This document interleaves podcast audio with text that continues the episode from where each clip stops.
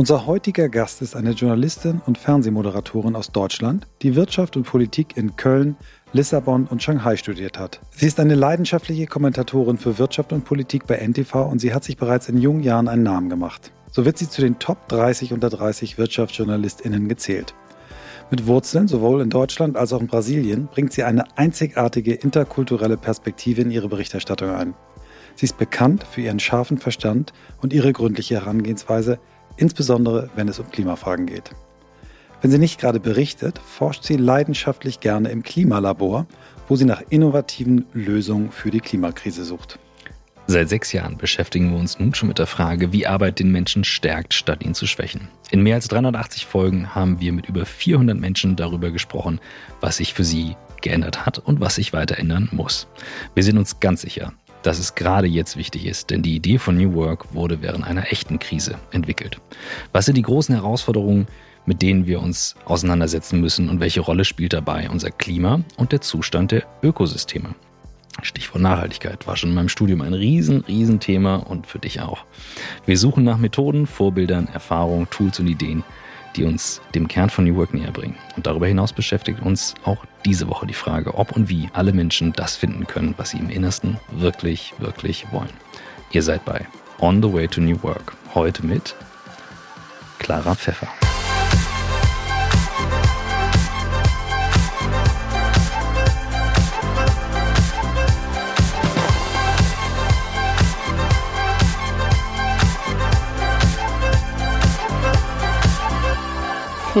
Ja, vielen Dank. Ich freue mich sehr. Schön, dass du da bist. Wir haben lange an dieser Folge gearbeitet, dass die yes. möglich ist. Yes, yes, yes. Und wir sind jetzt nach Berlin gekommen. Ja, ich fühle mich wirklich sehr geehrt, dass ihr hergekommen seid und dass wir das hier in meiner Hut sozusagen machen können. Wobei, zu meiner Verteidigung, ich glaube, ich habe es ein paar Mal auch probiert in mhm. Hamburg. Ja, aber warst, wir haben uns irgendwie absolut. verpasst. Ja, du warst, du warst auf jeden Fall am Ball. Das ist auf keinen Fall, dass du irgendwie Schuld hättest daran. Genau. Es ist total schön, dass wir uns, uns hier haben. Und ähm, ich habe dich ja kennengelernt äh, zu einer Zeit, wo du noch einen sehr starken Fokus auch auf dem Thema Sport hattest. Und vielleicht erzählst du uns den Teil auch noch, den haben wir in der Anmoderation ausgelassen. Aber wie alle unsere Gäste ähm, bekommst du erstmal die Frage aller Fragen gestellt. Christoph, magst du? Ja, obwohl wir uns kennen, kommt die Frage und ich bin sehr gespannt, denn wir wollen von dir wissen, Clara, wie bist du der Mensch geworden, der du heute bist? Ja, und ich habe mir natürlich, ich wusste, dass die Frage kommt ähm, und habe mir natürlich schon Gedanken gemacht. Ich höre euren Podcast ja auch sehr gerne und habe mich immer wieder gefragt, woher wissen die Leute eigentlich so genau, wer sie sind? Ähm, weil das wäre meine erste ehrliche Antwort, glaube ich. ich. Ich weiß noch nicht, wer ich bin. Ich weiß auch nicht, ob ich das äh, jemals erfahren werde. Aber klar, ich könnte jetzt noch mal so meine biografischen Ereignisse aufzählen. Die haben mich natürlich sehr geprägt. Du hast eben gesagt, zwischen Brasilien und Deutschland, das ist natürlich ein Riesenpunkt, glaube ich, der mich immer sehr beschäftigt hat. Aber ich habe dann so überlegt, eben als ich, als du mich aus dem Schlaf gerissen hast, habe ich so neben mein Bett geschaut und äh, da liegt immer ein Buch von Harry Potter, eines der sieben Bücher. Und ehrlicherweise ist es, glaube ich, das, was mich so am stärksten nach wie vor prägt. Also immer dann, wenn ich gerade nicht weiß, was ich jetzt machen soll, lese ich ein bisschen Harry Potter und dann geht's schon besser. Das hatten wir in 380 Folgen noch nie. Und vielleicht muss man einmal aufklären, warum aus dem Bett gerissen. Wir haben die Folgen gedreht und du hattest Nachtschicht oder Frühschicht. Genau, Frühschicht. Und du hast eigentlich gepennt und wir haben die berühmte Two-Times-Call-Regel angewandt. Ich habe so lange angerufen, bis das Telefon anging, ja. um vorzuziehen. Also danke nochmal für die Flexibilität. Harry Potter hatten wir noch nicht einmal. Ja. Schade. Also, Erzähl mal ein bisschen, was dich bei Harry Potter ja. ähm, Nein, ich glaube, man könnte das natürlich ausweiten. Ich glaube, Lesen hat mich einfach oder prägt mich immer noch sehr. Christoph und ich, wir tauschen immer sehr viele Buchtipps aus. Ähm, das beschäftigt mich wirklich ähm, in meinem Alltag und ich lese eigentlich keine Sachbücher, es sind in erster Linie mhm. Romane und äh, die ich aber wirklich immer total, ich lebe dann da irgendwie zwischen den Figuren. Und mit Harry Potter war das einfach über einen sehr langen, sehr prägenden Zeitraum so. Also ich glaube, ähm, ich, glaub, ich habe in der zweiten Klasse angefangen, die Bücher zu lesen. Meine Mutter hat damals gesagt, wenn du den Film sehen möchtest, dann musst du erst die Bücher lesen. Sehr, du hast in der zweiten ähm, Klasse Harry Potter gelesen. Ja, ziemlich früh. Ich habe es auch ehrlicherweise, ich kann mich noch erinnern, ich habe es nicht verstanden. Also ich habe das mhm. erste Buch dann gelesen und meine Idee davon war eine ganz andere. Also ich hatte den Inhalt komplett anders verstanden, als ich dann den Film gesehen habe. Dachte ich, hä, nee, das ergibt keinen Sinn. Ähm, und habe die später nochmal gelesen. Ich habe sie wirklich auf verschiedenen Sprachen gelesen. Dann wurde ich einer von diesen berühmten Harry Potter-Fans, die sich diese Bücher immer ganz früh vorbestellt haben und direkt gelesen haben. Das war ja dann wirklich über eine lange Zeit, über eine lange Zeitspanne. Und insofern, das war wirklich immer so ein, ich meine, diese Bücher haben ja einen ganz deutlichen Wertekompass. Dankeschön. Und ich glaube, der hat mich dann schon einfach mhm. total mitgenommen. Da gibt es diese Geschichte, klar, da gibt es das klassische Gut und Böse. Es ist aber auch ganz viel dazwischen. Ähm, ich hoffe, die meisten Zuhörerinnen und Zuhörer kennen äh, den Inhalt. Mhm. ähm, sonst könnte ich hier wahrscheinlich ganz schön viel rezitieren. Ähm, und inzwischen ist es eben so, ich habe die so oft gelesen, dass ich das jedes Buch auf jeder Seite aufschlagen kann und sofort drin bin und einfach so ein bisschen da in dieser Welt Wahnsinn. wieder versinke. Magst du uns ein paar Dinge sagen, was sich da so berührt hat? Äh, sind es einzelne Figuren? Sind es, sind es Themen, äh, Werte? Was, was hat dich so berührt bei Harry Potter?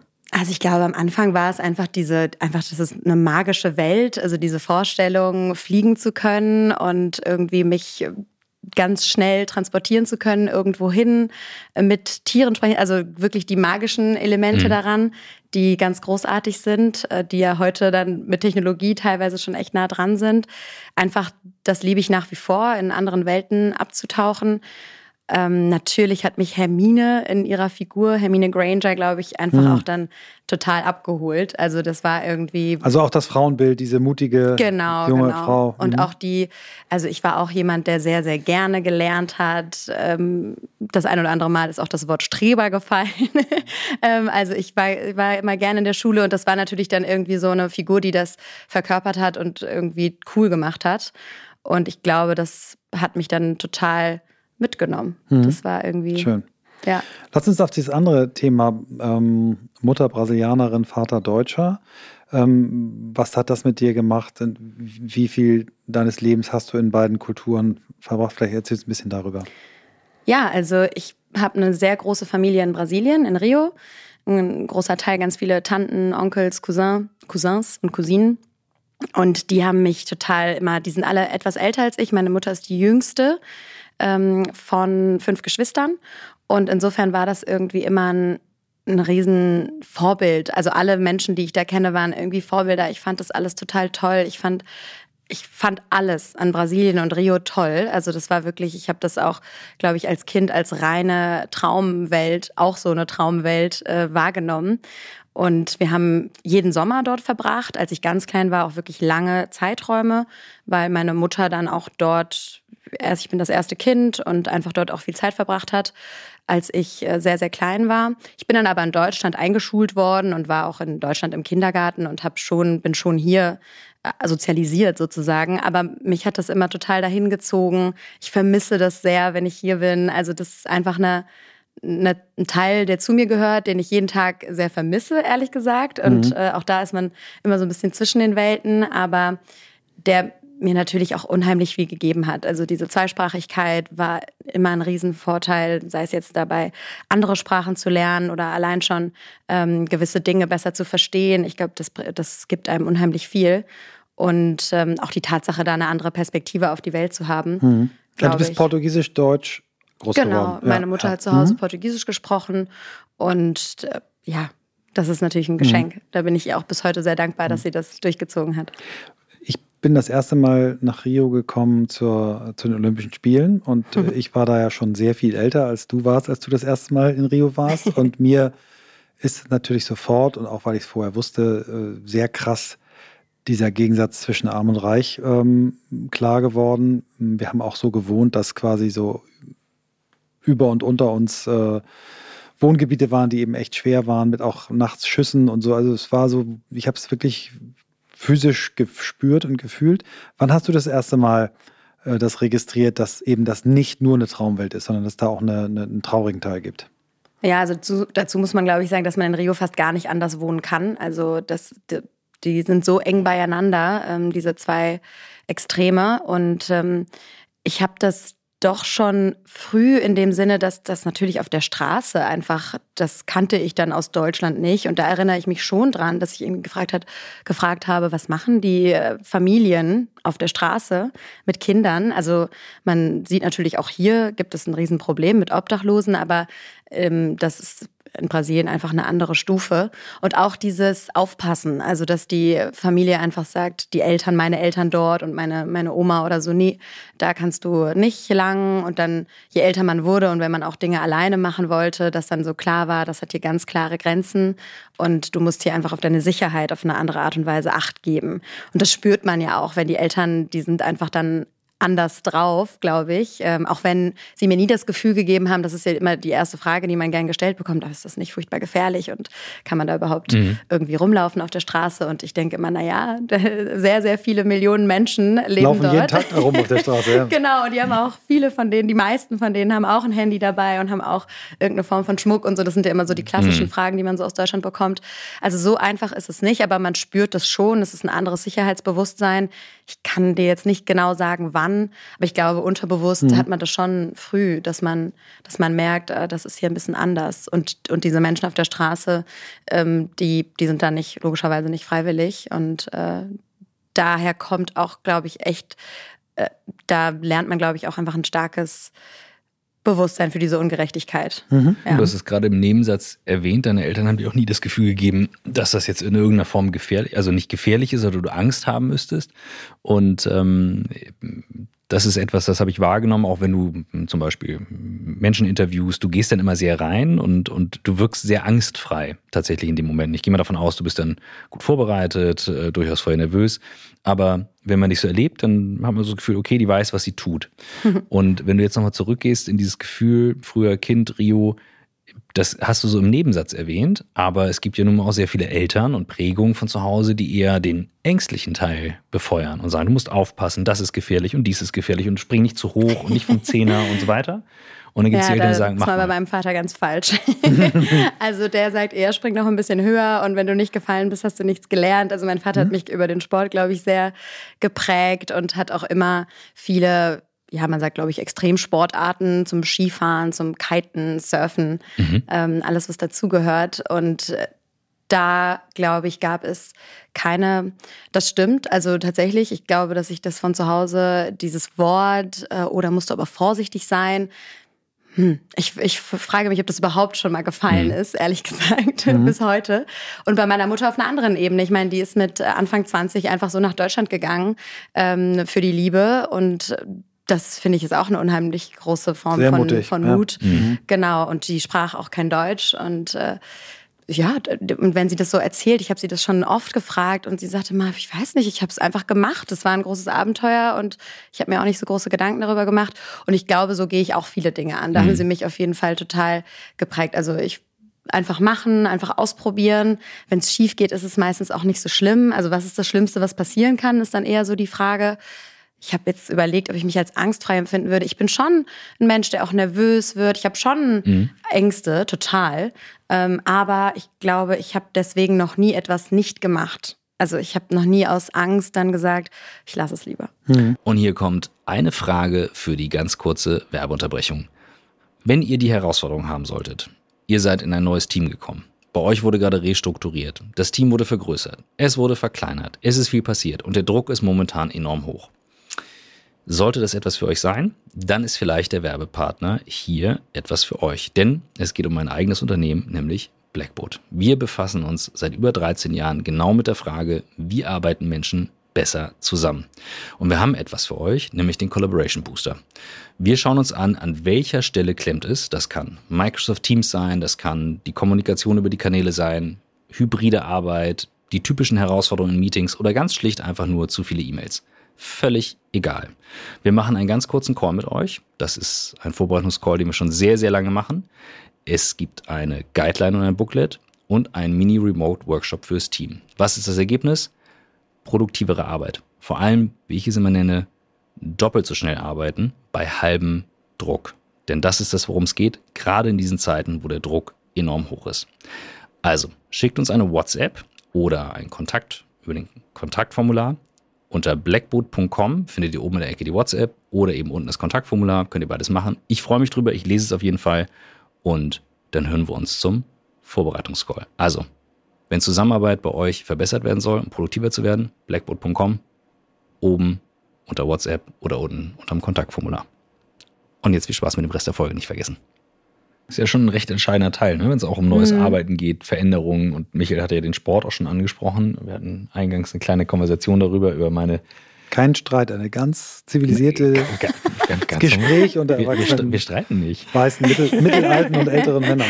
ähm, aber das fände ich schon nochmal spannend, wenn du auch so deinen, deinen Weg beschreibst, ne? mit verschiedenen Erfahrungen. Was machst du? Wo gehst du hin? Weil, wie gesagt, da stoppen schon viele, die sagen so, das, möchte, das mache ich jetzt nicht und was könnte passieren, wenn? Und du hast es gerade auch wieder so im Nebensatz gesagt, was ist das Schlimmste, das passieren kann? Mhm. Das ist ja schon ein recht entscheidendes Momentum, um voranzukommen.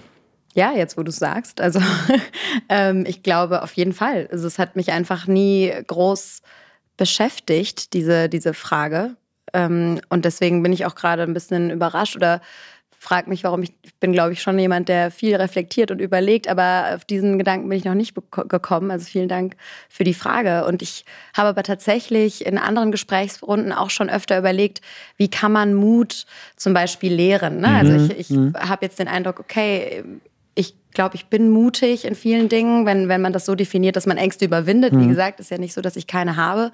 Ähm, aber und da die Frage, wie haben meine Eltern mir das beigebracht oder wenn ich sage, das kommt daher, dann, dann auf jeden Fall. dadurch, dass diese, diese Wörter nie gefallen sind und auch diese Sorge, das ist ja auch sehr mutig von Eltern, die Kinder einfach ziehen zu lassen mhm. und zu sagen, macht halt mal. Also wenn ich das heute beobachte, ich habe selbst keine Kinder, noch keine keine Kinder, ich weiß es einfach noch nicht, aber, aber wenn ich überlege, ähm, dass man tatsächlich dann echt vor so vielen Dingen Angst haben kann, mhm. äh, dann ist das schon, schon sehr mutig, da zu sagen, okay, lauft hier rum.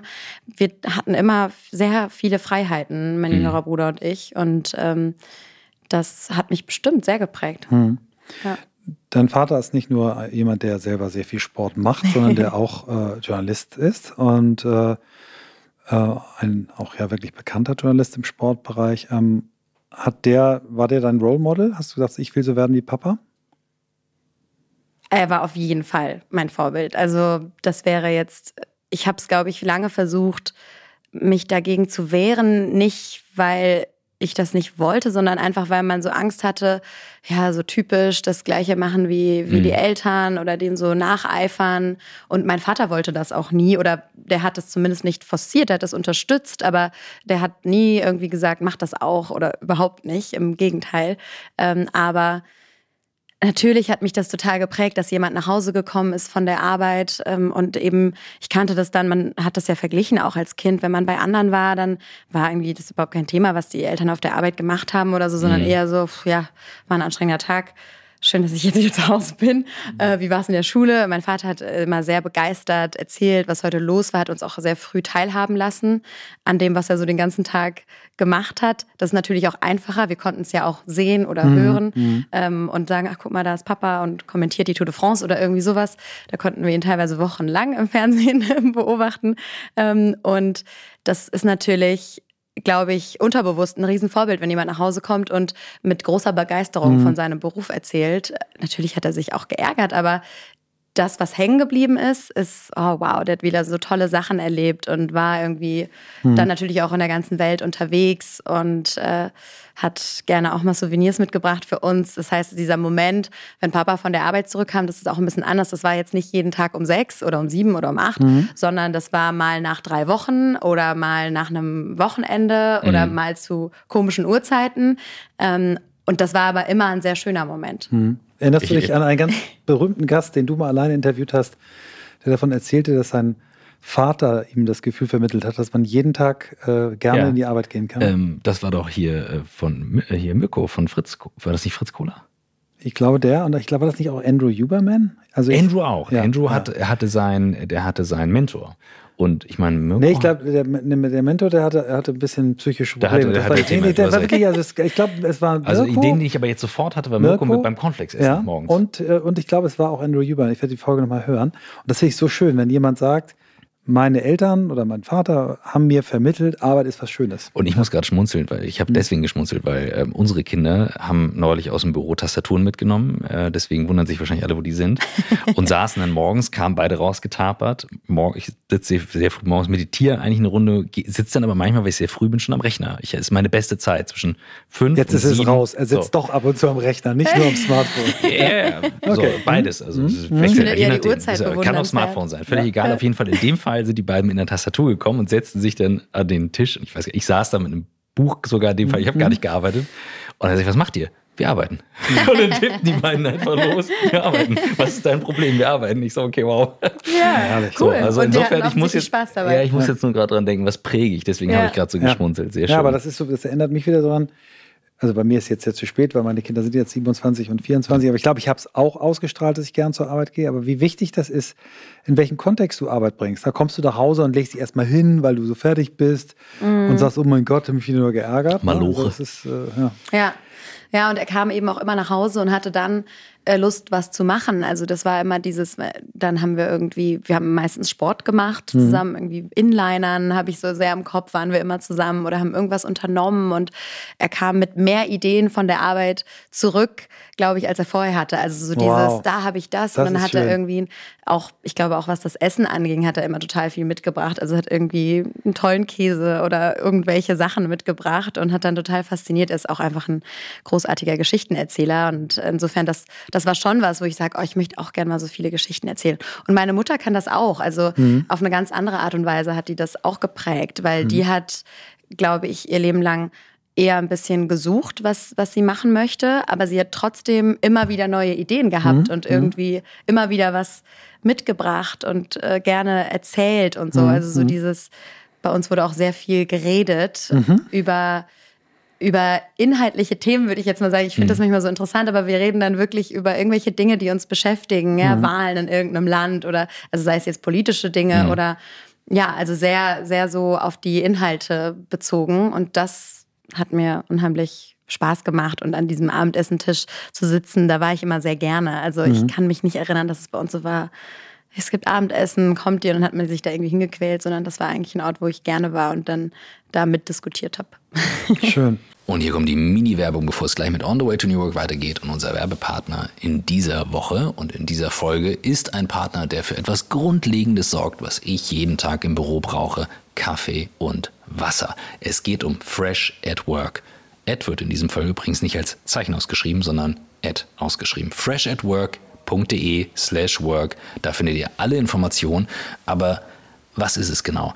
Fresh at Work ist ein Konzept für Kaffee- und Wassergenuss für B2B-Kunden. Das bedeutet, ihr bekommt einen Rundum-Service mit monatlichem Gesamtpreis, ein All-Inclusive-Paket für die Geräte. Und ihr habt eben auch einen Service dabei. Das heißt, ihr habt einen garantierten Service, dass die Geräte, und das ist bei Kaffeemaschinen ja nicht ganz unwichtig und auch bei den Wassermaschinen wahnsinnig wichtig, dass ihr eben alles im Preis drin habt, damit ihr keine versteckten Kosten habt oder extra Arbeit damit habt. Ihr habt also Kaffeebohnen, Kakaopulver, die Installation, die Lieferung, alles mit drin. Vor allem sind es auch nachhaltige Edelstahlgeräte mit Hygienefilter, nicht ganz unwichtig, um diesen gleichbleibenden Geschmack zu haben, den man sonst nur außerhalb vom Büro habt. Keine versteckten Kosten, habe ich schon gesagt und eben alles transparent durch die monatliche Pauschalrechnung. Wenn ihr jetzt sagt, klingt spannend, ihr habt aber auch mal vielleicht schwach frequentierte Monate dabei, kein Problem. Auch hier hat Fresh at Work schon eine Lösung. Kurzum, guckt es euch an, Fresh at Work ist ein super transparentes Konzept. Ich kenne das Unternehmen, ich finde es wahnsinnig spannend, ich finde es eine coole Idee. Deswegen alle Informationen auf freshatwork.de slash work und ihr bekommt über die Landingpage sechs Monate Rabatt von 10% auf den monatlichen Tarif. Das Ganze gilt bis zum 1.5. diesen Jahres. Also einfach rundum sorglos, keine versteckten Kosten, faire Abrechnung, das Ganze mit Kaffee, Wasser und was man dazu noch braucht. Jetzt viel Spaß mit On the Way to New Work und ich hole mir jetzt erstmal einen Kaffee. Das, also die, die Kindergeschichten, also auch jetzt, als du gerade mhm. das mit den, mit den anderen Podcasts erzählt hast, also ich merke gerade, die, die machen jede Folge was mit ja. mir. Wir hören jetzt immer mehr davon und ja. ich merke gerade, mhm. wie wichtig das ist. Und du sagst es gerade auch, die Prägung, wie erleben wir Arbeit zu Hause und was machen wir dann damit? Ja. Lass uns mal das Sportthema ruhig einmal nochmal reintauchen. Also wie, wie bist, wie bist, hast du dann von dem, das, was Papa macht, möchte ich vielleicht auch, wie ist für die Entscheidung gekommen für Studium, für deinen Einstieg? Du hast dich ja nicht auf den Kontakten deines Vaters ausgeruht, sondern du hast ja ganz selbstständig dich beworben bei den olympischen Institutionen, die, ne, da war du als Journalistin gearbeitet. Vielleicht erzählst du ein bisschen was über die Zeit, damit wir dann ja. aufs Hauptthema kommen, dein heutiges Treiben. ähm, ja, also natürlich habe ich das dann auch genutzt, als ich dann irgendwie Lust hatte, sowas zu machen. Also es hat angefangen als Logo-Kinderreporterin und natürlich konnte mein Vater da irgendwie helfen, aber man musste sich dann wie immer natürlich auch beweisen oder dann passte das auch einfach gut und die haben mich, glaube ich, sehr gerne genommen, weil ich dann eben auch schon weil man mir das angemerkt hat, dass mir das als Kind schon Riesenspaß gemacht hat, da irgendwie Fragen zu stellen. Dann konnte ich eben auch damals schon Portugiesisch. Dann durfte ich mal Marta, die Weltfußballerin, interviewen auf Portugiesisch für Logo. Das war großartig. Und wie, da, wie alt warst du da? Oh, ich, äh, ich glaube zwölf, zwölf, dreizehn. Also irgendwie sowas. Mhm. Ich habe es jetzt gerade nicht mehr ganz im Kopf. Ja. Aber ähm, fantastisch, ja. Genau, das war ganz, das war, und das waren einfach so Sachen, wo ich einfach gemerkt habe, oh, das macht schon echt Spaß, dieser Job. Trotzdem habe ich danach nochmal gesagt, hm, wer weiß, und auch damals schon galt die Medienbranche und der Journalismus jetzt nicht als, ähm, als die, der einfachste Weg, sagen wir es mal so. Und ähm, ich mochte alles in der Schule und habe so gedacht, okay, was mache ich jetzt? Dann habe ich Praktika im Marketing gemacht und habe irgendwie ein paar andere Sachen ausprobiert und habe mich dann eben entschieden, VWL zu studieren. Also ich habe schon nach dem Abi erstmal ähm, eine Hospitation, also Praktikum mhm. eigentlich im Auslandsstudio des ZDF in Rio gemacht. Auch da, also ich muss schon sagen, natürlich mhm. haben die Kontakte meines Vaters mhm. da mhm. extrem geholfen. Ähm, aber dann, klar, muss man dann auch gucken, dass es klappt. Und auch da habe ich wieder gemerkt, wow, ist ziemlich cool. Aber ich wollte mich irgendwie nicht drauf verlassen. Also da mhm. war ich dann schon mhm. nicht ängstlich, aber zumindest so, dass ich gedacht habe, ja, ich werde das weiter verfolgen, aber ich will noch eine ein zweites Standbein oder zumindest andere Solide Optionen. Mhm. Sowieso Entscheidungen, glaube ich, fallen mir schwer und so dieses, ich habe gerne ganz viele Optionen und Möglichkeiten und VWL erschien mir da irgendwie als gute Basis. Ich wollte eigentlich BWL studieren, weil es irgendwie alle gemacht haben und das erste war, wo man so gesagt hat, damit kann man auch irgendwie alles mal machen. Dann habe ich mir aber die Kursbeschreibungen durchgelesen und habe echt, ich weiß noch genau, dann saß ich damals mit meinem Freund und habe gedacht, irgendwie, irgendwie finde ich VWL viel interessanter. Da steht irgendwie, dass man vergleicht, warum manche Staaten arm und warum manche reich sind und dass man irgendwie herausfindet, woran das liegt, welche Faktoren zum wirtschaftlichen Erfolg eines, einer Nation oder eines Landes irgendwie beitragen. Und ähm, das klang irgendwie alles ein bisschen spannender. Und dann habe ich einfach wirklich an dem Tag entschieden, okay, dann schreibe ich mich jetzt hier für VWL ein an der Uni Köln. Und ähm, das war, glaube ich, ich dass wenn ich das heute versuche nachzuvollziehen, warum, dann ist das gar nicht, kann ich das gar nicht mehr so nachzeichnen. Das war irgendwie, glaube ich, eine spontane Entscheidung. Und parallel lief das, was du, glaube ich, meinst, dass ich bei den Olympischen Spielen gearbeitet habe. Das mhm. war mein erster richtiger Job, bei dem ich Geld verdient habe. Damals für mich auch sehr viel Geld. Und da musst du dich ganz normal bewerben, ne? Da musste ich mich ganz normal ja, bewerben. Ich, ja. Den Tipp hatte ich natürlich auch. Also, ne, natürlich, mhm. deswegen glaube ich, ich mache mir da auch heutzutage viele Gedanken über diese Zugänge, gerade zu mhm. dieser Medienwelt. Für viele ist das, glaube ich, dann völlig äh, da weiß man gar nicht, wo man anfangen soll, sozusagen. Aber auch da, auch heute fragen mich manchmal Leute nach diesem Job und am besten, ich habe da einen Link, da kann man sich bewerben. Das war auch eine mhm. Online-Bewerbung, wo ich dann, ich fand das damals total komisch oder wusste gar nicht so richtig, was ich da jetzt eigentlich, worauf ich mich da eigentlich bewerbe. Äh, da stand nur, man arbeitet dann mit in Rio bei den Olympischen Spielen. Da wollte ich natürlich unbedingt irgendwie teilhaben. Mhm. Und ähm, dann hatte ich so ein Online-Interview, wo noch nicht mal eine reale Person, sondern einfach es wurden so Fragen gestellt über den Bildschirm und ich hatte dann eine Minute Zeit nachzudenken und dann eine Minute Zeit zu antworten. Also völlig automatisiert sozusagen. Und, und, eine KI, die es damals schon gab. nee, eine KI Vermutlich war das nicht. nicht. Nee, nee. Ähm, aber anscheinend war das irgendwie überzeugend genug und dann kam direkt einen Vertrag zurück und ähm, zwar erstmal für die Jugend Olympischen Winterspiele in Lillehammer in Norwegen. Das erinnere ich, ja. Ja, und das, äh, damit war ich ehrlicherweise völlig überfordert. Also ich habe aber da, ich habe auch gesagt, klar, mache ich. Mhm. Hatte mich gewundert, dass ich so viel Geld dafür kriegen soll, weil ich ja dachte, ich kann nichts. Ich hatte gerade Abi gemacht, also ich war wirklich ziemlich überfordert damit und ähm, bin dann dahin nach Norwegen und habe gedacht, die werden mir das schon beibringen. Ähm, die haben, glaube ich, hatten schon gerechnet, dass da ein bisschen mehr Vorwissen ist. Also ich habe schon hart gelitten in diesen zwei Wochen und äh, da auch wieder jeden Tag Papa am Telefon gehabt und einfach, ich war komplett überfordert damit, äh, weil es eben doch ein ganz schönes Handwerk ist, was man über eine Zeit lernt. Ich hatte dann, manchmal gehört auch ein bisschen Glück dazu, einfach tolle Leute um mich herum, die mich total aufgefangen haben und mir geholfen haben. Dann habe ich diese zwei Wochen überstanden und dann so, dass sie mich auch für Rio eingestellt haben. Und da war dann, da hatte ich dann viel mehr Zeit. Das war dann sechs Wochen und äh, einfach eine großartige Erfahrung. Ich habe da Fechten und Taekwondo gemacht und darüber berichtet. Und äh, ja, da habe ich so einen Crashkurs gehabt. Das war ganz toll.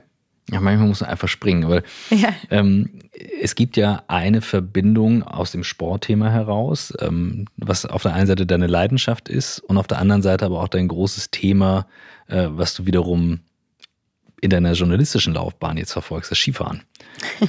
so, auf der einen Seite ähm, bist du begnadet auf der Piste, auch durchaus auch abseits der Piste. Auch abseits der Piste, selbst stimmt, stimmt. Tiefschnee, Powder und so weiter. Ja, damit ja, ist nicht das ja, Après-Ski gemeint. Nein, nein, nein, nein, nein, nein, Ich, ich sag begnadet. Also ich stand oben auf dem Berg, werde ich nie vergessen. Freeriding. So, mal gucken, wer wie fahren kann. Und da kannten wir uns ja noch nicht. Und ich dachte, oh mein Gott, ich bin Who's hier in diese who, who, is she und was mache ich hier in dieser Runde? Die ganze Truppe war halt echt ja. gut, ne? Also es war halt insgesamt eine gute Truppe, aber ja, ähm, du definitiv auch. Aber du hast jetzt auch noch einen anderen Blick drauf. Du hast im Großen und Ganzen kümmerst du dich um das ganze Thema Klima, Nachhaltigkeit und Co.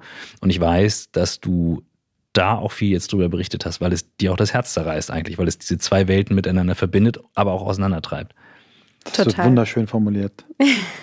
Wirklich. Ist ja auch so, ja. oder nicht? Also, ja, ja. Es ist wirklich, es ist wirklich, mhm. ähm, ich glaube, daran zeigt sich eine der großen Schwierigkeiten in dieser Klimakrise, dass das, dass die Menschen, glaube ich, die Skifahren oder ich kann das auf jeden Fall für mich und auch, auch euch oder die, die ich kenne, mit denen ich mal Skifahren war, sagen natürlich das ja tun, weil sie eine unheimliche Freude an dieser Natur, an dieser Bergwelt haben, an diesem Alleine sein, eben in, in den Bergen, ähm, umgeben von wunderschönen Landschaften die man eben gerne erhalten möchte. Und dass einem dann aber klar wird, dass das Skifahren ist ja wirklich ähm, problematisch. Mhm. Das ist ganz klar so. Vor allem die Art und Weise, wie es heute betrieben wird. Also man kann da jetzt tiefer reingehen und sagen, klar, wie die Liftanlagen gebaut werden, da wird auch schon ganz viel getan. Das kann man alles besser machen. Aber unterm Strich muss man natürlich sagen, am besten für die Natur wäre es, wenn man es lassen würde. Ähm, das ist alles viel komplizierter, als man so denkt. Also ihr hattet ja auch Dirk Steffens mhm. vor kurzem im Podcast, da habe ich mich sehr gefreut. Ähm, der ist da auch immer so, man kann natürlich nicht einfach eine, ein Glied aus einer Kette rausnehmen und dann glauben, damit ist es geheilt. Die ganze Alpenregion lebt davon, die Menschen, die dort leben, leben vom Skitourismus. Das ist alles ein ganz wichtiger Faktor, aber natürlich ist das total skurril und zerreißt mich, wenn ich dann da auch einfach in einem ganz normalen Skigebiet bin, das beschneit wird und äh, eine unheimliche Freude dabei empfinde, weil ich das wirklich liebe. Ähm, und gleichzeitig denke, ja, mal, wie lange geht das noch? Und ähm, ne, wir, während wir das hier tun, machen wir es mhm. auch irgendwie kaputt für die nächste Generation. Mhm.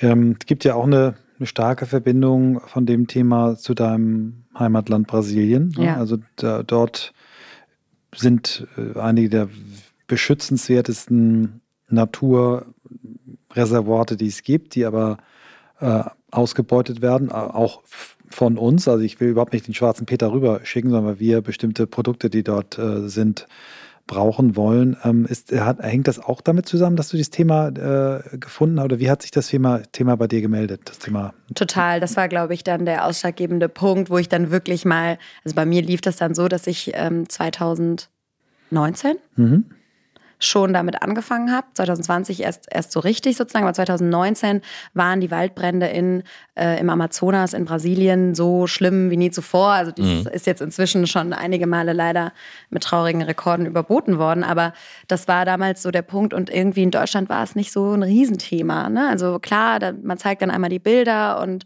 es wird schon erschrocken darüber geschaut, aber mehr nicht. Und das hat mich dann sehr beschäftigt. Und dann habe ich wirklich gedacht, okay, jetzt ist es soweit, jetzt äh, schreibe ich den Pitch. Damals wollte ich erstmal nur nach Brasilien und dort berichten über die Waldbrände.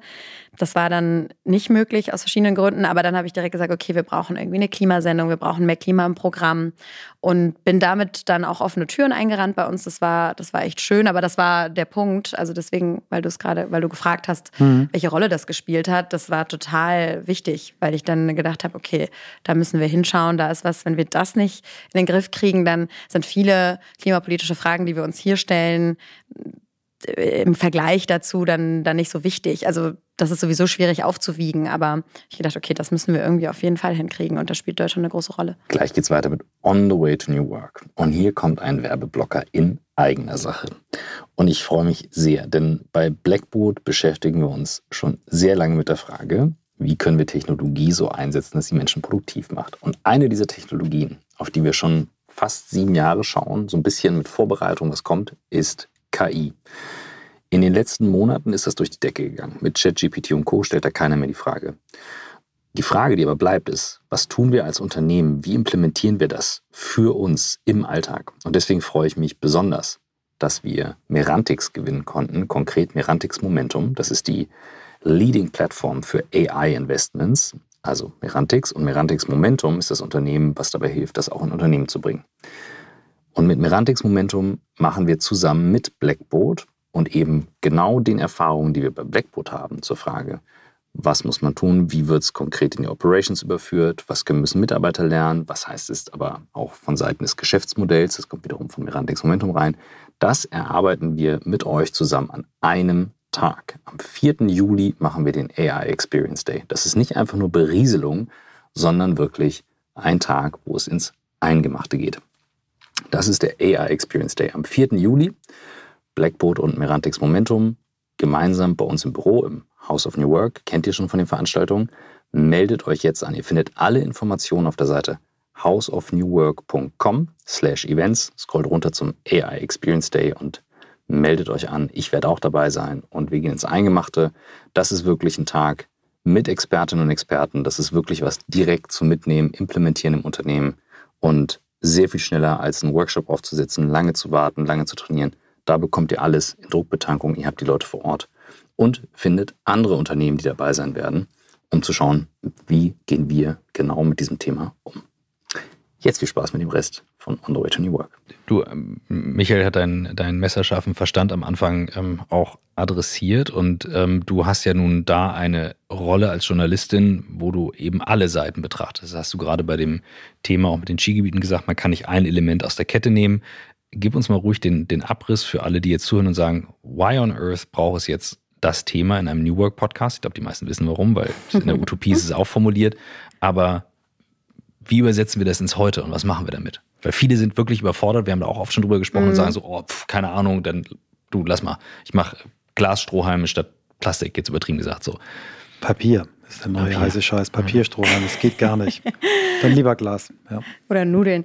Ähm, also ich, äh, ich habe mich gefragt, also, oder ich habe da auch schon drüber nachgedacht, äh, über diesen Podcast jetzt. Und letztens hat mein Kollege Mike Mäuser, mit dem ich ganz eng zusammenarbeite bei all diesen Themen, hatte mal so einen Vergleich gebracht, weil er da auch auf so einem Panel gesessen hat zu künstlicher Intelligenz, äh, AI, und hat gesagt, wir müssen uns mit diesen Themen beschäftigen, weil sie eine unheimliche Transformation bedeuten, so oder so. Ähm, eine krasse Veränderung. Und ganz viele Menschen beschäftigen sich nicht. Da würde ich zum Beispiel eher sagen, ich beschäftige mich viel zu wenig damit und mhm. verstehe das nicht. Und ich weiß genau, du würdest sagen, Christoph, du musst dich damit auseinandersetzen. ChatGPT und so weiter. Take a look, um, a close look, weil wir müssen wirklich das zumindest verstehen, um teilhaben mhm. zu können an, äh, an dieser Gesellschaft auch. Und ich glaube, da gibt es schon viele Parallelen, weil auch das überfordert. Mhm. Äh, oder mir geht es auf jeden Fall so. Und ich kenne viele Menschen, die da total erstmal oh Gott, ja, das verstehe ich gar nicht, ich kann nicht mhm. programmieren, ich weiß irgendwie nicht, ich, das bringt nichts. Und in der, mit der Klimakrise ist es ähnlich. Es erscheint einem so, als, als wäre das äh, so schwierig, äh, das äh, zu verstehen, dass man es lieber gleich lässt und übersieht aber dabei, dass das eben, dass man das eigentlich nicht verantworten kann, weil das so ein großes Thema ist und, und uns in jeder Lebenssituation beschäftigen werden muss. Also es, es kommen Punkte und die erreichen wir ja jetzt schon. Wir sehen es ja jetzt immer mehr, wo wir einfach nicht mehr daran darüber hinwegsehen können.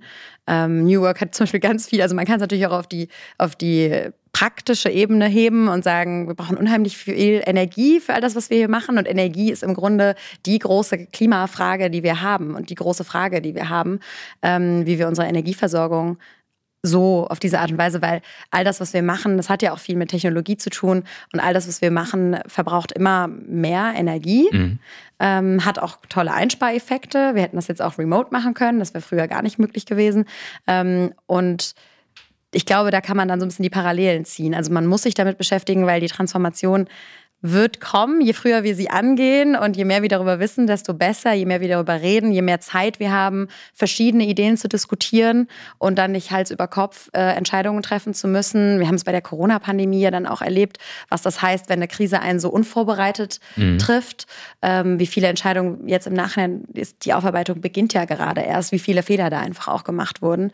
Deswegen, je früher man sich damit auseinandersetzt, und das wird auch unsere Arbeitswelt natürlich in, an ganz vielen Ecken und Enden massiv äh, betreffen. Wie, siehst, wie stehst du dazu, dass ähm, also viele Gedanken, aber jetzt einer ganz konkret, dass viele Unternehmen ja sagen, 2030 sind wir ähm, ne, Emission Zero und so weiter ähm, und man jetzt eigentlich dann reingeht und sagt, okay, ist das jetzt Greenwashing, ist das nicht? Ähm, schneid mal in ein paar Kerben rein. Ja, also Greenwashing wird, glaube ich, das große Thema dieser nächsten paar Jahre, weil es einfach unheimlich attraktiv ist, zu sagen, wir machen das, weil inzwischen, zumindest in weiten Teilen, würde ich sagen, haben alle begriffen, dass sie was tun müssen. Mhm. Also es gibt irgendwie ein Bewusstsein, das ist lange, das ist ja auch noch relativ frisch. Also auch als ich angefangen habe, da war das schon Thema. Also ich bin schon mhm. zu einem Zeitpunkt sozusagen gekommen, wo man jetzt damit nicht, wo keiner mehr gesagt, Klimawandel, gibt es das überhaupt? Und das muss man jetzt sich erst noch mal genau anschauen. So war es jetzt nicht mehr. Aber zumindest die Frage, ist das jetzt wirklich so ein großes Thema? Müssen wir da ständig drüber reden und so weiter? Die war schon noch da. Und mhm. das merken wir jetzt auch in was für einem Tempo man sich klar macht, okay, nee, das ist, das ist jetzt irgendwie da. Und deswegen auch die ganzen Unternehmen, die sagen, wir müssen was tun. Das ist in erster Linie gut, auf jeden Fall. Und wenn Sie dann auch jemanden einsetzen, der das macht, super. Was natürlich fehlt, ist, sind die konkreten Pläne. Also ja. ehrlicherweise habe ich ganz wenige Pläne gesehen, die wirklich realistisch aufzeigen, wie das dann funktionieren soll. Und mhm. äh, da warten wir noch drauf. Also da, ja. und das hat natürlich unheimlich viel mit Greenwashing zu tun. Ja. Also wenn man sich da, deswegen, ich glaube, wir sind noch an dem Schritt, wo man sich erstmal ehrlich und komplett transparent machen muss und genau gucken muss, okay, wo stehen wir eigentlich? Und zwar ohne jede Scham. Ich habe das auch schon, ich war mal bei der Funke Mediengruppe eingeladen zu einem Vortrag, äh, da ging es um, um deren Lieferanten. Und da habe ich auch gesagt, der, der Punkt ist, wir müssen uns jetzt eben mal ehrlich machen, alles transparent auf den Tisch legen und dann von da aus einen konkreten, konkreten ja. Plan aufstellen. Vor einigen, also zum Zeitpunkt der Ausstrahlung dieser Folge, einigen Wochen zuvor, zum Zeitpunkt der Aufnahme letzte Woche, war, war Online Marketing Rockstars in ja. Hamburg und die, ich glaube, meist beklatschte Vortrag war von Luisa Neubauer. Mhm. Die hat mhm. Standing Ovations gekriegt und ein Satz ist mir hängen geblieben.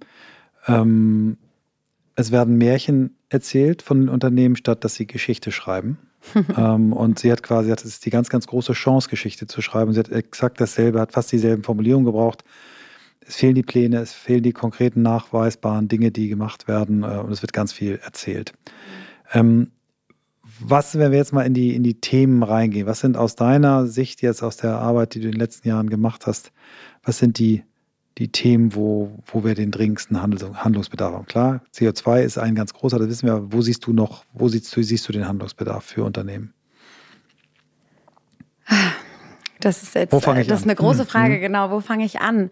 Also, ich glaube, Sie müssen es erstmal, also was ich zumindest erlebe, ist, dass der Belegschaft auch klar zu machen, gerade großen Termin, der großen Unternehmen so rum, dass das ähm, Top-Priorität sein muss, weil ich glaube, sonst holt es am Ende alle ein.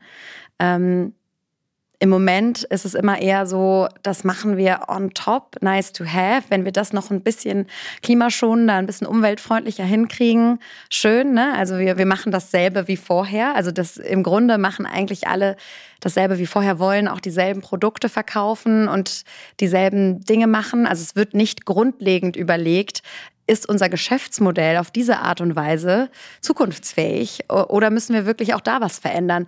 Und damit meine ich jetzt nicht, dass man alles irgendwie abschaffen soll, auf gar keinen Fall, aber zumindest äh, man müsste viel früher an diesem Prozess nachdenken. Im Moment wird ja eher überlegt, okay, ein Beispiel Kosmetikindustrie, die, die denkt dann auf einzelnen Inhaltsstoffen drauf rum, auf der Verpackung und so weiter, aber nicht so auf diesem grundlegenden Gedanken, okay, können wir dieselbe Menge an Produkten wirklich in einer Welt in der Zukunft noch herstellen? Oder müssen wir wirklich äh, einfach die, hm. die Menge reduzieren? Weil darauf hm. kommt es fast immer unterm Strich an. Also wir können alle auf E-Autos umsteigen, aber entscheidend wird sein, dass wir weniger Autos am Ende hm. auf der hm. Straße hm. haben als, als im Moment.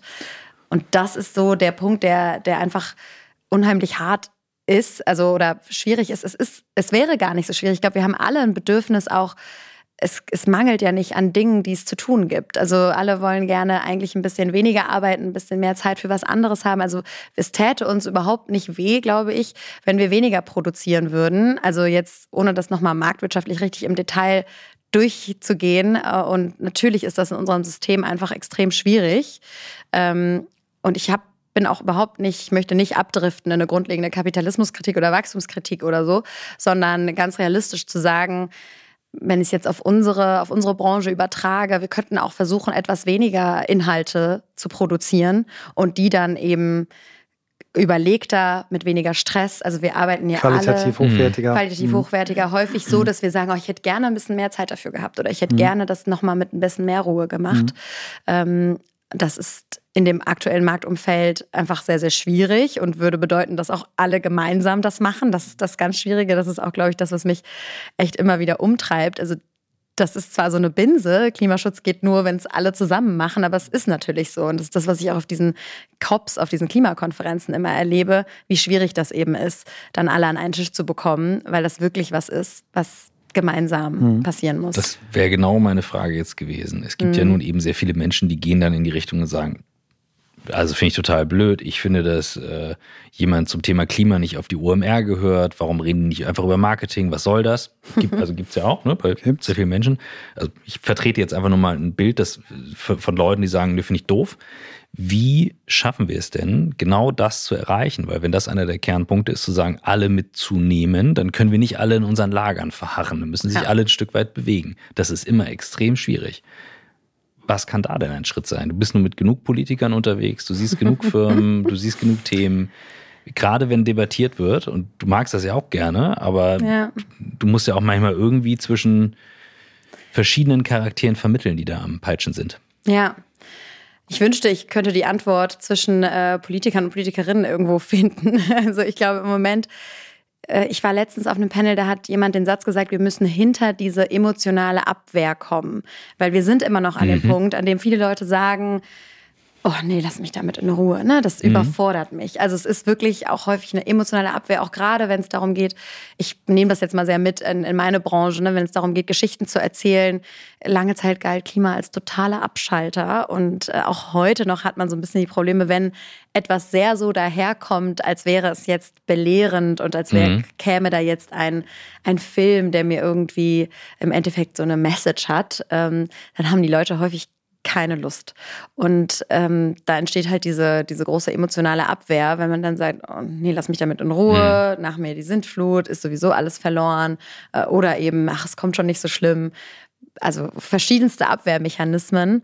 Und ich glaube, da müssen wir, müssen wir dahinter kommen. Ich habe gerade irgendwie deine Frage vergessen. Nee, es geht schon in die Richtung, um diese, die Leute zusammenzubringen. Und ich fand das gerade ja. einen, einen, schönen Gedanken zu sagen, wie ja. schaltest du diesen emotionalen Abwehrmechanismus schön, aus? Schön das Bild, ja. ja. Absolut. Also. Mhm.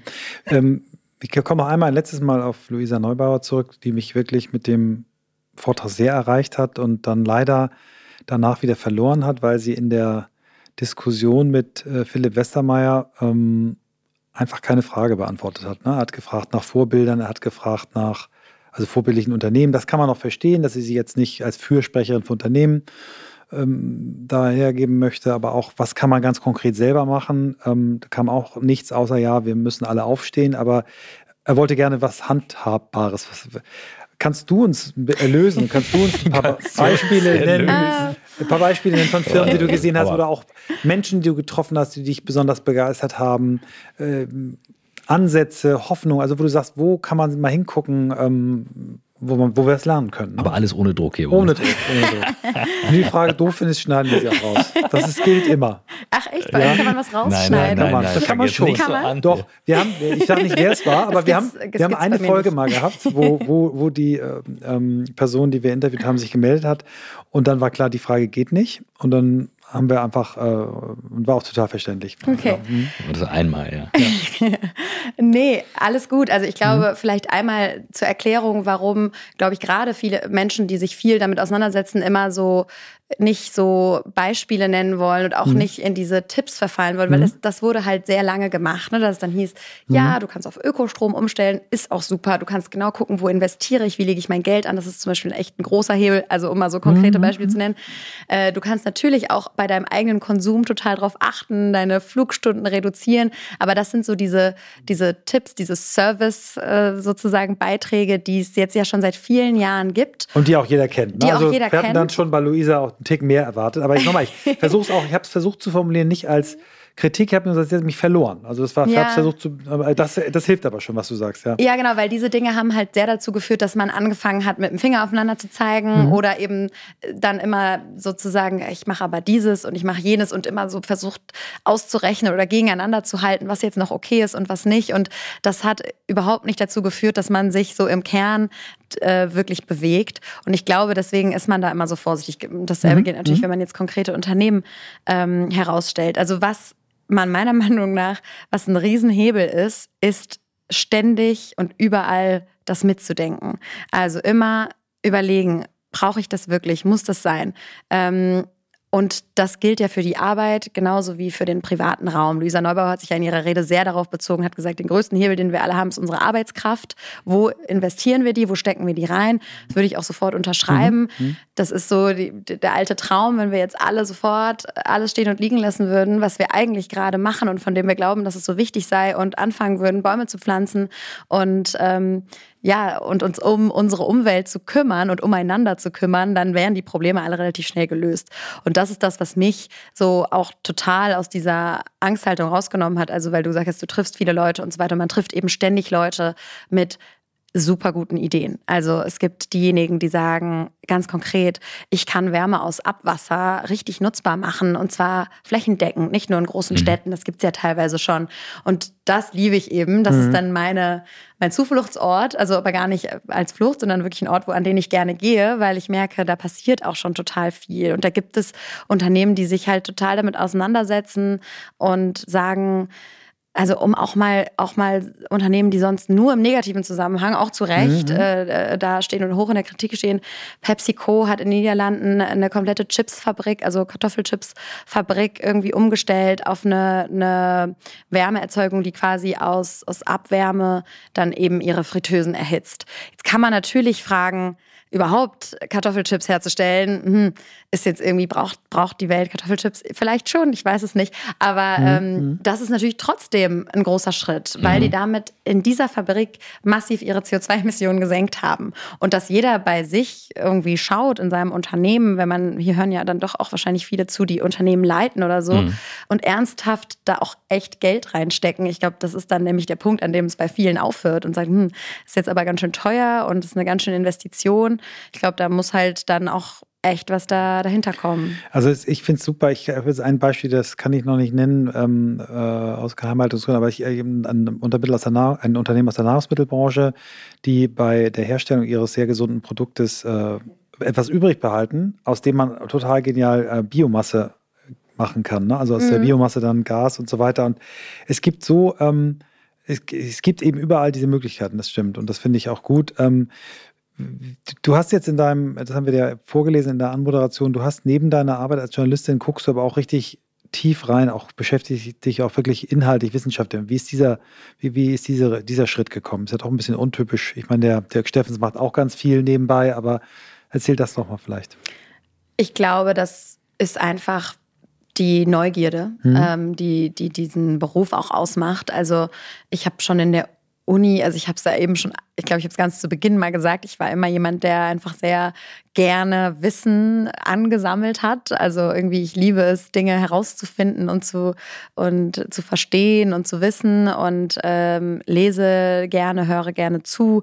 Also insofern, das ist, glaube ich, was, was einfach aus Freude passiert. Und dann eben darüber, dass ich jetzt diesen Podcast auch machen kann. Also ich habe dann einen Weg gefunden, das in meine Arbeit zu integrieren, mhm. die ja sonst sehr, sehr schnelllebig ist, wo ich auch viele Themen ein bisschen können muss. Also das gehört ja zu unserer wichtigsten Qualität sozusagen, Generalisten zu sein, wenn man so politische Korrespondentin hier in Berlin ist, muss man schon alle Themen auf dem Schirm haben. Aber das hat mir halt nicht gereicht und deswegen bin ich unheimlich froh, dass ich diese Form habe, wo ich eben mal mehr Zeit habe, in bestimmte Themen reinzugehen. Und dann häuft sich das einfach so an über die Zeit. Dann liest man dieses, dann hört man dieses. Und ihr habt das ja inzwischen auch total. Man greift dann einfach auf einen, mhm. auf einen Schatz zurück. Ne? Ich habe mal mit dem gesprochen darüber. Und das macht dann auch total Spaß, da irgendwie mal Verbindungen herzustellen. Und ja, ich glaube, das ist die Freude an der Sache. Und durchaus auch, ich habe es eben kurz erwähnt, auch aus dieser, dieser Moment, an dem man gesagt hat, okay, ich beschäftige mich jetzt damit, der ist dann unmittelbar damit verbunden, dass man schon irgendwie Angst bekommt. Also wenn man sich die Klimakrise als erstes anschaut, dann denkt man so, uiuiui. Ähm, und dann hat man, oder ist mein Reflex aber immer, okay, ich schaue mir jetzt an, was es denn schon so gibt, was gemacht wird. Und das ist total motivierend. Also das ist eigentlich das Beste, was ich auch immer so empfehle. Ich sage, setzt euch damit auseinander. Dann ist es, wird es mit jedem Mal ein bisschen weniger schlimm oder man, man wird eigentlich motiviert und merkt, wie viele Leute eben schon daran arbeiten und dass das alles lösbar ist. Ja, das war ganz cool. Das hat Luisa Neubauer auch genauso gesagt. Also sie wird immer wieder gefragt, ist das nicht schlimm, wenn man den ganzen Tag sich immer nur mit der Klimakrise beschäftigt? Nee, ich beschäftige mich mit ganz vielen Menschen, die alle mhm. helfen wollen, dass es besser wird. Und das ist wahnsinnig befriedigend. Mhm. Und das ist, das ist ein Gedanke, der mir schon jetzt ein paar Minuten durch den Kopf geht, ist ja, es sitzen Menschen dahinter. Es sind ja nicht, man sagt immer, ein Unternehmen entscheidet. Und dann frage ich mich immer, warte mal, Leute, Nee, es entscheiden Menschen. Also die schlechten Verhaltensweisen sind Menschen, die guten Verhaltensweisen sind Menschen. Und ähm, wir hatten das am Anfang der Corona-Zeit mal, da hatten wir, ich glaube, das war sogar Nils bei uns aus dem Team, der sagte, jetzt kommt es darauf an, dass wir uns nicht, wie hat er es gesagt? Ja, ist irgendwie so, so jetzt, jetzt, jetzt muss man sich gut verhalten, jetzt darf man sich nicht asozial verhalten. Also jetzt kommt es darauf an, dass der mhm. Erste nicht kippt. Mhm. So, und mhm. dann kippt die ganze Reihe. So, der Erste fängt an, seine Rechnung nicht zu zahlen und dann geht's mhm. los. Eine Kettenreaktion, wie bei einer Rezession ja auch. Mhm. Und ähm, den Gedanke, den ich gerade habe, stell dir vor, ähm, du dürftest ein Panel zusammenstellen. Das könnte stattfinden in einem, äh, weiß ich nicht, also da gebe ich, also wir haben, also ich hätte so Ideen und in diesem Panel geht es darum, dieses, genau diese Punkte, diese Triggerpunkte, die bei vielen emotionalen Blockaden auslösen, zu sagen, du, du stellst ein Panel zusammen, um zu zeigen oder Menschen zusammenzubringen, die auf sehr unterschiedlichen Standpunkten sind. Ähnlich wie dieses Format, ich glaube, auf YouTube gibt es das, ne? wo man zwei sehr gegensätzliche Mhm. ZDF oder so macht das. So. Äh, ja, also es ist ja auch ein ganz typisches äh, journalistisches Format, also eigentlich eines der, der ältesten und super spannend, dieses Pro-Contra. Ich nehme jetzt mhm. erstmal zwei, zwei Leute. Aber eben nicht rein nur Klima, sondern wirklich emotionale Standpunkte, wo du sagst, genau diese, diese Triggerpunkte, wo du mhm. sagst, die stelle ich jetzt zusammen. Vier Kandidatinnen, wo du sagst, die sitzen da und ich kümmere mich drum und zwar mit dem Blick nicht rein aus Klima, sondern mit dem Blick aus Arbeit, Wirtschaft was ist dann auch realistisch? Wer müsste da sitzen? Puh, da müsste ich jetzt echt überlegen. Bin ich jemand, ich würde jetzt erstmal sofort anfangen zu recherchieren mhm. und zu überlegen. Und ähm, aus dem Stand fällt mir das schwer, Namen zu nennen. Ich glaube, ich bin ja immer auf der Suche nach großen Hebeln. Mhm ähm, weil ich glaube, dass wir inzwischen an einem Punkt sind, das ist nämlich der Faktor, ich weiß, das hat Luisa Neubauer auch in ihrer Rede gesagt, ich stimme auch in vielen Dingen nicht mit ihr überein, mhm. ähm, mhm. aber, aber an der Stelle wirklich komplett. Ähm, wir haben jetzt, der Faktor Zeit ist total entscheidend bei dieser mhm. Krise. Deswegen ist immer die Frage, gucken wir jetzt eben nach den richtig großen Hebeln, ähm, um, um bisschen Tempo in die Sache reinzubringen. Mhm.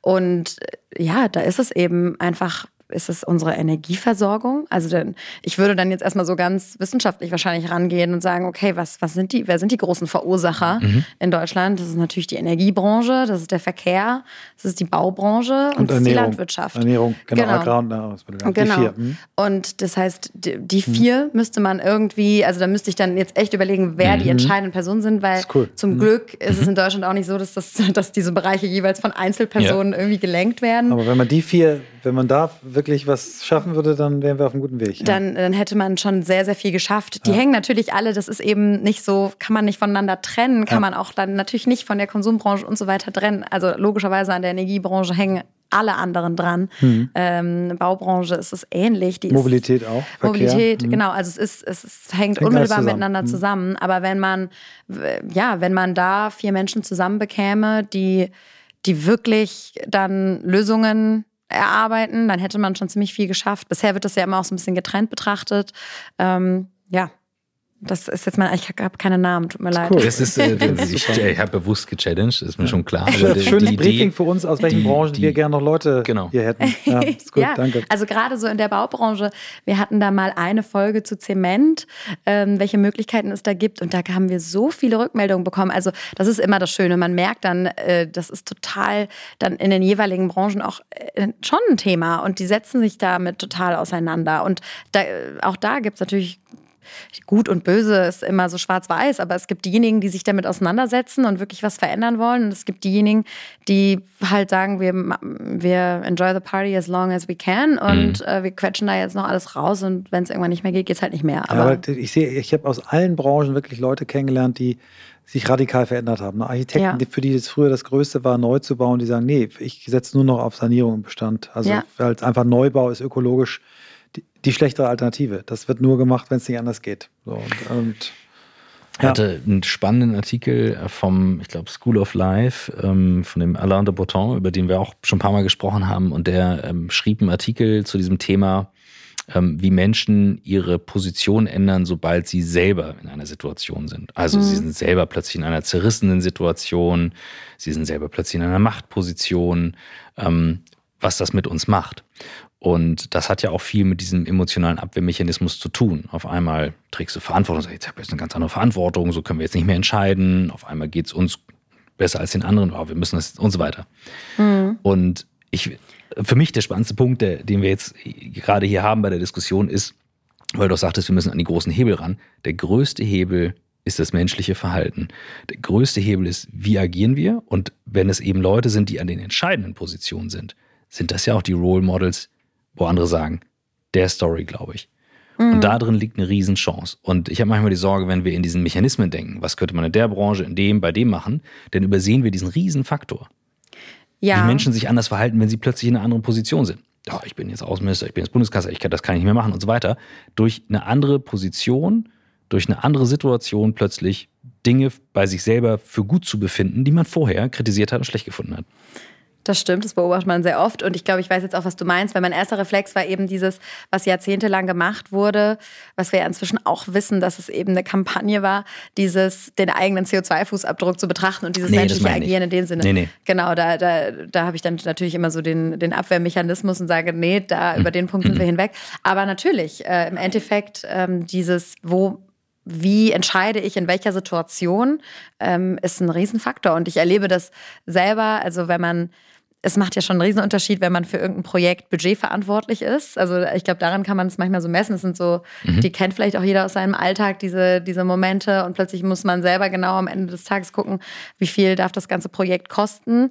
Und da überlegt man dann doch nochmal, äh, ja, mussten wir jetzt mit dem Zug fahren? Der ist jetzt irgendwie viel teurer, als, als wenn als wenn die mit ihren Privatautos anreisen oder wie auch immer. Es sind ja manchmal solche kleinen Entscheidungen. Und dann da in dem Moment wirklich zu sagen, nee, das ja. ist es mir wert, ist jedes Mal aufs Neue in der Welt, in der wir leben, mhm. einfach schwierig. Oder es mhm. gibt solche Dinge, es hatte ich auch schon mal, da, da hatte ich die Möglichkeit, ein Interview mit der EU-Parlamentspräsidentin Roberta Metzola in Brüssel zu machen. An dem Tag war ich aber in Hamburg und es wäre äh, nicht gegangen, ohne zu fliegen. Und an dem Punkt zu sagen, ich mach's nicht und mein Kollege macht's, ähm, der schon da ist oder der in, in Köln ist und viel näher dran ist, das war echt äh, schon irgendwie mhm. eine Überwindung, ne? weil in einer mhm. anderen Welt hätte ich das sofort gemacht. Aber dann auch umgekehrt zu lernen, ich habe einfach auch den Stress nicht, äh, mhm. da hin und her zu fliegen. Und es gibt so viele andere Chancen. Mhm. Es mangelt nicht an, an tollen Dingen. Also, ähm, und umgekehrt passiert das ja dann auch mal, hey, das ist doch viel besser, wenn du das machst. Ne? Ich habe das zwar irgendwie in dem Fall eingetütet oder wie auch immer, ähm, aber mhm. äh, da das sind irgendwie kleine Beispiele jetzt aus dem Alltag. Ja, aber, aber das meine ich. Das ist dieses Ego ja. beiseite schieben, obwohl man eigentlich in der Position wäre, ich bräuchte es jetzt für den Karriereschritt, ich mache es bewusst nicht. Mhm. Das meine ich, die mhm. Verhaltensweise. Nicht CO2-Abdruck, sondern dass das Grundverhalten, dass das darunter liegt, sich ändert. Ja. Ich bin jetzt CEO, ich muss dafür sorgen, dass diese Firma erfolgreich ist. Ja, okay, was heißt Erfolg? Definiere. Ja. Ja, und kann man das teilen? Also das ist, glaube ich, ein Punkt, der uns in ganz vielen Bereichen gerade trifft und mich da auch beschäftigt. Äh, ich gucke auch immer auf so Themen, wie man eben Frauen fördern kann in mhm. diesem Bereich. Und da wird ja immer wieder gesagt, Frauen müssen sich vor allem gegenseitig auch mehr fördern. Und äh, dieser Moment, in dem man, wenn man für irgendwas vorgeschlagen wird und selber nicht kann oder, oder merkt, hm, eigentlich kenne ich jemanden, der das noch besser könnte, dann zu sagen, ach, wisst ihr was, ähm, ich kenne jemanden, die kann das eigentlich noch viel besser. Hm, also ist jetzt auf Frauen bezogen, aber das gilt eigentlich ja für alle. Ja, gilt für ähm, uns alle, ja. Das dann abzugeben und ähm, zu wissen, am Ende hilft es uns allen, wenn wir uns gegenseitig pushen.